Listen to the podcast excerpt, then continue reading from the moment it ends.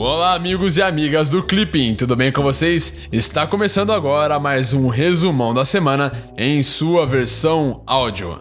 Então, sem mais delongas hoje, vamos para as principais atualidades do Brasil e do mundo. Brasil. No domingo, foi eleito para a presidência da República Jair Bolsonaro, do PSL.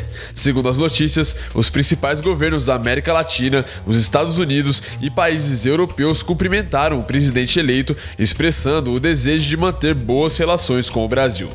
Na segunda-feira, o primeiro-ministro israelense Benjamin Netanyahu comunicou a intenção de comparecer na posse do presidente eleito, o que configuraria a primeira visita oficial de um chefe de governo israelense ao Brasil.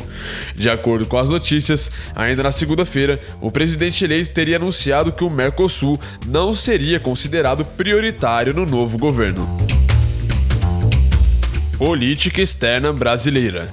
Na terça-feira passada, os ministros das Relações Exteriores brasileiro Aloysio Nunes e canadense Christian Freeland reuniram-se no terceiro diálogo de parceria estratégica para tratar de questões bilaterais, regionais e globais entre os países.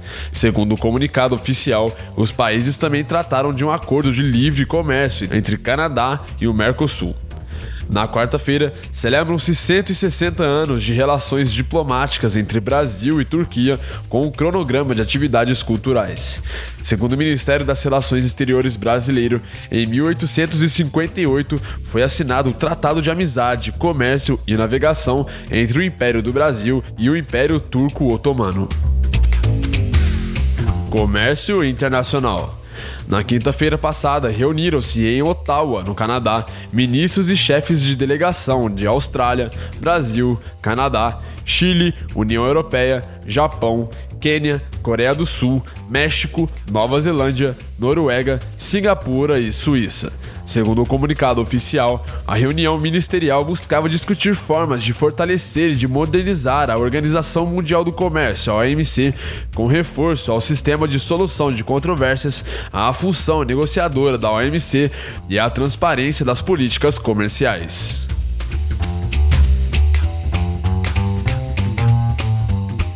América Latina e Caribe.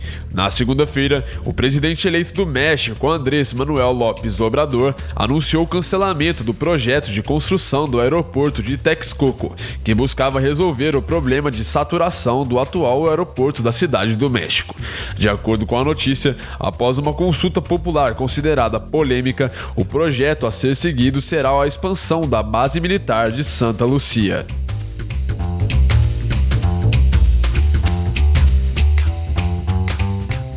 União Europeia.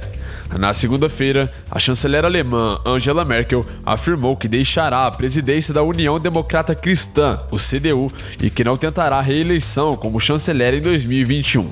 Segundo as notícias, o anúncio seria consequência do recuo da CDU nas eleições regionais alemãs que teriam ocorrido no domingo.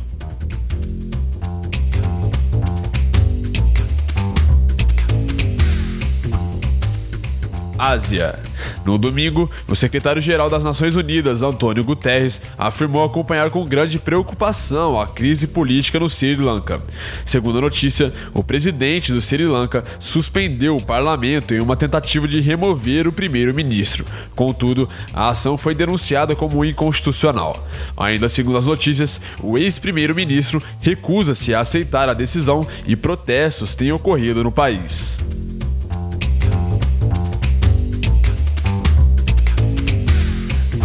Oriente Médio. No sábado, a Arábia Saudita negou o pedido de extradição de 18 sauditas acusados no caso Khashoggi à Turquia. Segundo as notícias, o ministro das Relações Exteriores saudita teria afirmado que os cidadãos serão julgados na Arábia Saudita. Ainda de acordo com as notícias, os Estados Unidos advertiram que essa crise desestabiliza o Oriente Médio inteiro.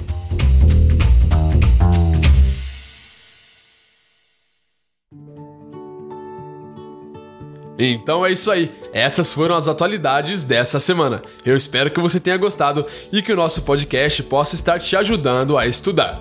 Não se esqueça de deixar o seu feedback aqui na plataforma do Clipping ou então em qualquer outra plataforma que você esteja nos escutando, beleza? É muito importante para continuarmos evoluindo sempre.